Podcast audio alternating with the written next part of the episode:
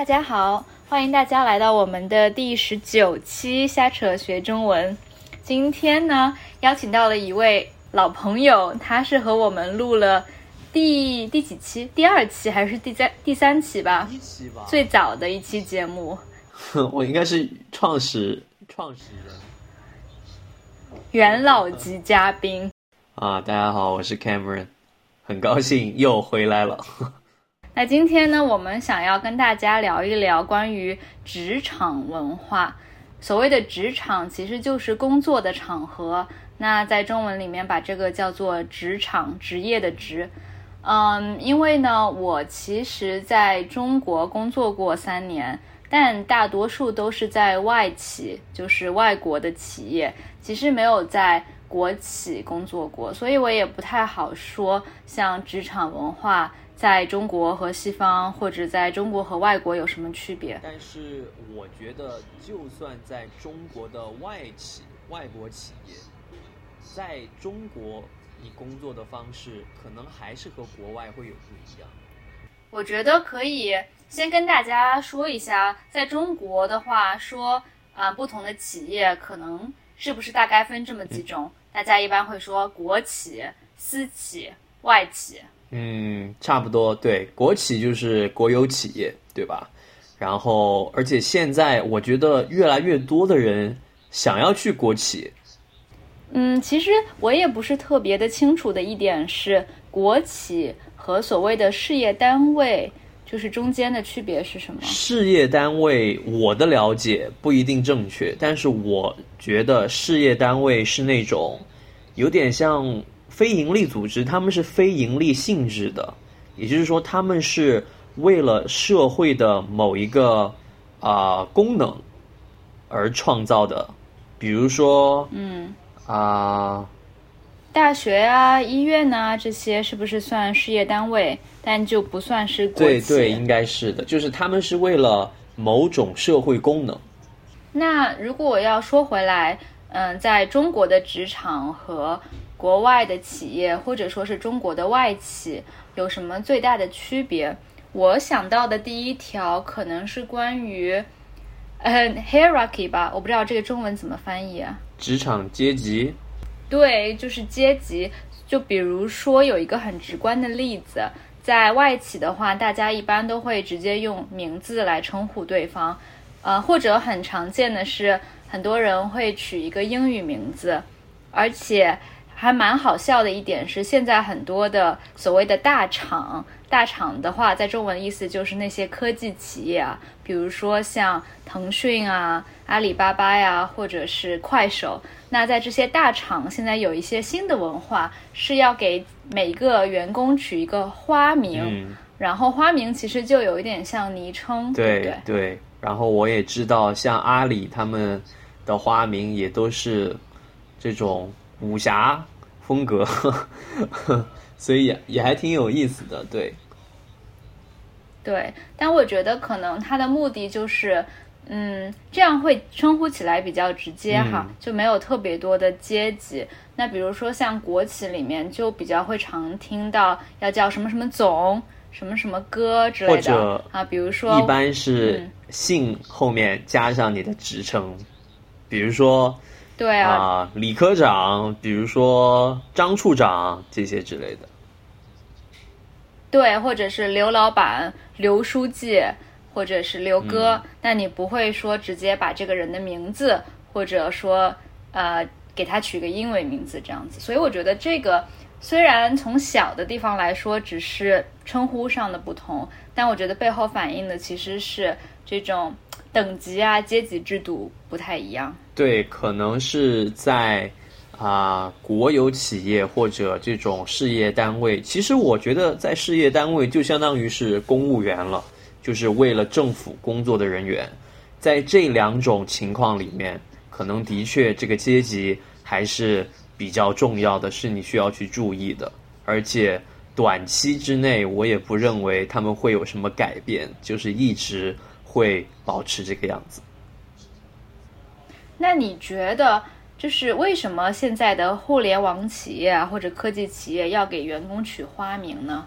我觉得，就像你说的，他们其实就是啊，可能不太想要有这种阶级，然后可以这样可以更加的激发员工的创造性啊等等，然后啊各个团队之间的合作可能也会更加顺利，也就是其实也就是更加现代的一种管理方式吧，比如说。我都不知道它的中文叫什么，flat，扁对扁平化的这种职场啊，或者根本就哦不是职场，呃扁平化的阶级啊这些之类的，对。对，但说到这个，其实也挺好笑的，因为我有一个好朋友，最近也是加入了一个所谓的互联网企业，然后呢，他们也有这个文化哈，说你刚入职的时候就要取一个花名，取一个昵称。但是呢，这个企业就是已经挺大的了，所以我这个朋友他想要取的名字基本上都已经被取掉了，就是一些比较好听的，嗯，跟武侠有关的名字啊等等。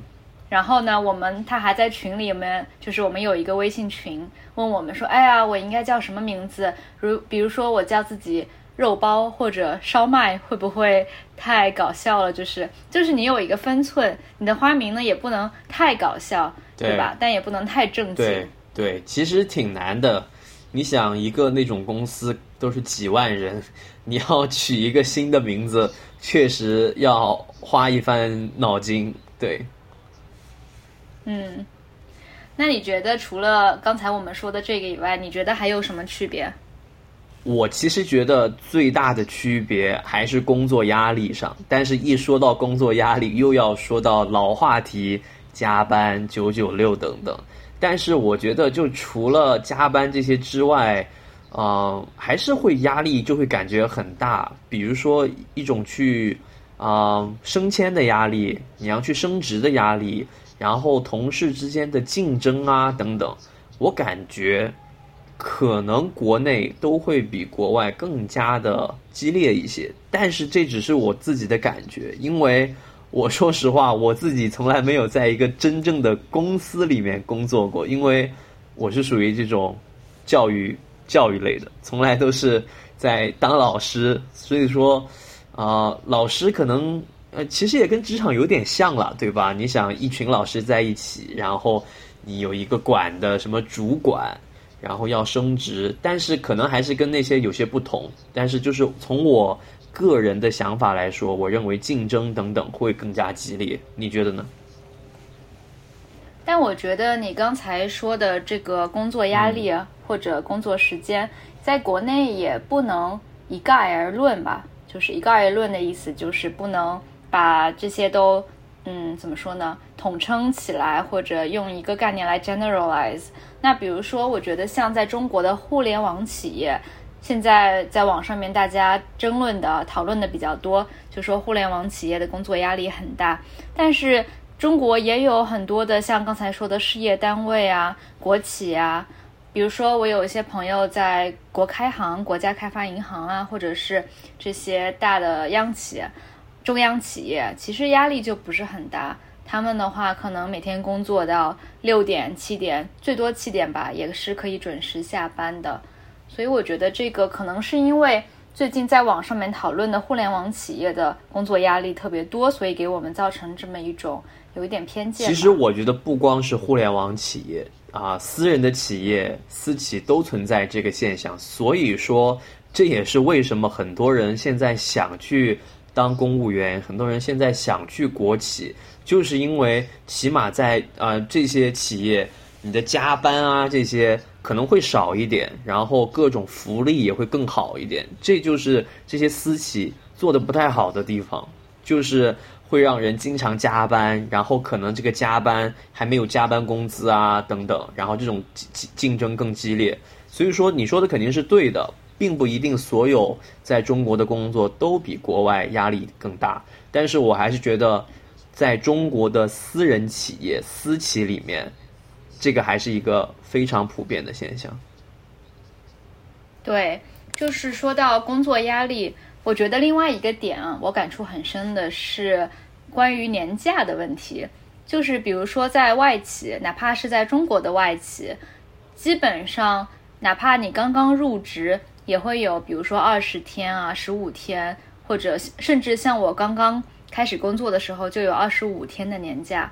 但是就从我和我其他的朋友聊天看起来，中国的国企、私企很多都是只有五天的年假。就是说，除了五天年假以外，就只有像国庆节啊，或者是五一劳动节可以放一个假。但是在那些公共假日呢，你就要跟其他的人一起竞争，一起挤挤着出国旅游啊，或者去国内旅游啊等等。所以我觉得，因为对我个人来说呢，我是可以 OK 接受每天工作时间长一点，但我非常的需要一个就是年假，让我能够。说有一整段的时间，两个星期啊，我可以出去玩，然后放松一下。所以这个是我我觉得我无法接受在国内工作的一件很重要的事情。对，就是我觉得在国内，而且就算你有假，有的时候你不敢请假，你有这个压力，就是你会觉得我请假了，我的老板会觉得我工作不努力啊，或者怎么怎么样。可是我认为，在国外，这个就是请假是很正常的事情。就是我有假，然后我现在我有了这样一个旅行计划，我就要去做。然后我其他的工作安排，我就绕着来就行了。但是国内是我的请假是要根据我的工作安排来进行，也要根据我的老板的安排来进行。对对对，而且我觉得像国外的一些大的企业，啊，比如说 HR 或者是就是职场文化比较好的企业，HR 都会催员工去请假的。比如说像嗯，我之前工作的一个一个国外的公司，它的话每年到十二月份，如果你的就是 balance 你的这个系统里面发现还有几天的年假没有请，HR 都会发邮件说啊，你要记得把这个假请掉。要不然的话，明年可能这个假就没有办法累计到你明年的年假里面。然后，而且就举一个例子哈，今天嘛，嗯，因为我刚刚入职，我现在搬到了瑞士，刚刚加入了一个新的公司。然后今天老板问我说啊，最近怎么样？我说我刚刚过来要搬家。然后他就跟我说，哎，你知不知道我们公司有每有可以请一天的搬家的年假，就是有一天的假期是专门用来搬家的。然后我还有点不好意思，我说我刚刚来，我也不太好意思请这一天的假。但是他就是特别的无所谓，他特别坦率的就说无所谓的，这个假放在那里就是给你请的。那你搬家肯定是有很多事情要做，所以你要请的话就请，没有关系。所以我觉得这个对我来说其实文化上是很不一样的。对对，所以就是我觉得可能是。劳工权益的保护吧，可能啊，我觉得在国外这方面啊，的确更加重视一点。我个人的感觉来说，嗯，对。但是你觉得为什么在国内，就是 大家虽然工作压力这么大，工作时间也很长，还是怎么说呢？用中文一句话说，急破了脑袋也要进这些私企呢？嗯。我觉得其实这个也是另外一点，我想我觉得的另外一点，在中国工作的一个特点就是，咱们刚刚说竞争很大，然后我现在想说的第三个点，其实跟可能是第二点五个点，因为不是跟第二点完全不一样。这个点就是我觉得这竞争是越来越大，就是它是在往上走的趋势啊，也因为呃中国。嗯，研究生越来越多，硕士越来越多，博士也越来越多。然后中国出国留学的，然后回来的人也越来越多。所以就是有更多的人，越来越多的人进入到了这个职场里面，想要寻找一个岗位。那么这就会使得寻找一个岗位变得更加的困难，因为会有更多的人来和你抢这个位置，对吧？所以。说为什么大家都挤破了头想去这些互联网公司？第一点当然是因为他们工资比较高，第二点也是就是因为人很多，所以随便一个职位都会有很多的人去申请，而且这也是我比较担忧的问题。比如说我自己的学业，我的博士还有两年才结束，两年之后，到时候在中国的竞争。又会比现在更加激烈，我就经常会担心自己以后的竞争力会不会受到影响啊，等等。我我想到另外一个点，我们也可以讨论一下，就是你觉得现在在中国喝酒，就是这个嗯喝酒的文化，现在有没有什么改变呢？因为就给大家交代一个前提哈，我呢我是上海人，而且我是完全不能喝酒，所以我在中国工作的时候呢，嗯一开始我会觉得还挺尴尬的，因为经常需要出去跟客户应酬，然后那个时候。呃，还没有特别多喝红酒，就是有白酒、红酒，我就一律都说，哎，我不能喝酒。我不知道你觉得现在这个整体的趋势是什么样子？我觉得首先啊，这个事实确实是在中国文化里面，吃饭非常重要，很多事情是要大家去吃一顿饭，然后再来谈事情，然后很多事情也是在饭桌上谈事情。所以这也是为什么，尤其是在过去，啊，职场的一部分可能的确就是饭桌，你需要在饭桌上有很多应酬，然后在这个吃饭的过程中，就必不可少的有喝酒这个问题。然后在以前也是有听说很多这种所谓的劝酒，就是说你必须把这酒喝了，你如果不喝，你就是不尊重我，你就是瞧不起我。然后，如果你喝了，OK，那你尊重我，那么我们可以来谈生意。我认为在以前确实是这样，但是现在我认为啊，这个现象会比较少一点。以前有很多的所谓的劝酒词哈，比如说感情深一口闷，你听说过吗？意思就是说，如果我跟你感情深，我跟你交情比较好的话，你就要一口把这个酒给喝完。然后经常就会在酒桌上听到说啊，你跟我是不是兄弟？如所以我觉得这种劝酒文化真的是挺很难避免的。但像你说的，我觉得现在的改变可能是从白酒变成了红酒，但这个也是一个会被可能会对身身体更加好一点吧，至少。我觉得不光是酒的改变，我觉得是人的观念的改变，尤其是现在年轻人，我觉得更多的。啊，会尊重别人，就是比如说，如果呃对方他不喜欢喝酒，或者他不太能喝酒，并不会去强迫人家，也不会把喝酒啊喝不喝酒这个事情看作是一个什么天大的事情。你尊不尊重我？我觉得这也是因为在以前啊就有这种新闻出来，比如说什么劝酒，然后那个人一直喝一直喝，最后喝死了。啊，出了这些事情，我觉得也是经过了很多这种事情，然后整个社会上，尤其是年轻人，对于这样的现象有一个新的看法。那我们今天就先聊到这儿吧。我觉得，因为 Cameron 和我都蛮久没有在国内工作了，所以我们说的其实都是可能对国内的所谓的职场文化一些想象，刻板印象，可能算刻板印象，对。或者是从一些新闻啊网上面听到的道听途说，不能代表中国的可能真实的一些一些现在的情况。但是我认为大概可以代表，大概可以代表刻板印象还是有它的根源，还是有它的根据的。那我最后一个问题吧，你会不会考虑回国工作呢？在我的这个自己的这个行业来说。我可能现在会更倾向在国外，因为我以后最有可能的工作的场所就是大学啊，然后国内的大学现在也是就是我们刚刚说的问题，竞争越来越激烈。我认为大学可能比普通的这种公司这一点还更严重，尤其是因为出国留学的人越来越多，高学历的人越来越多。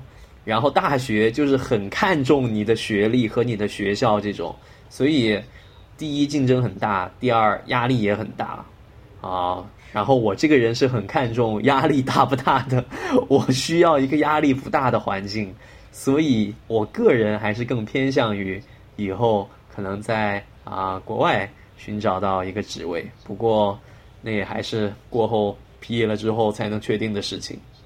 嗯，好，好，好，好的，那谢谢你，那我们下次再见，拜拜，拜拜。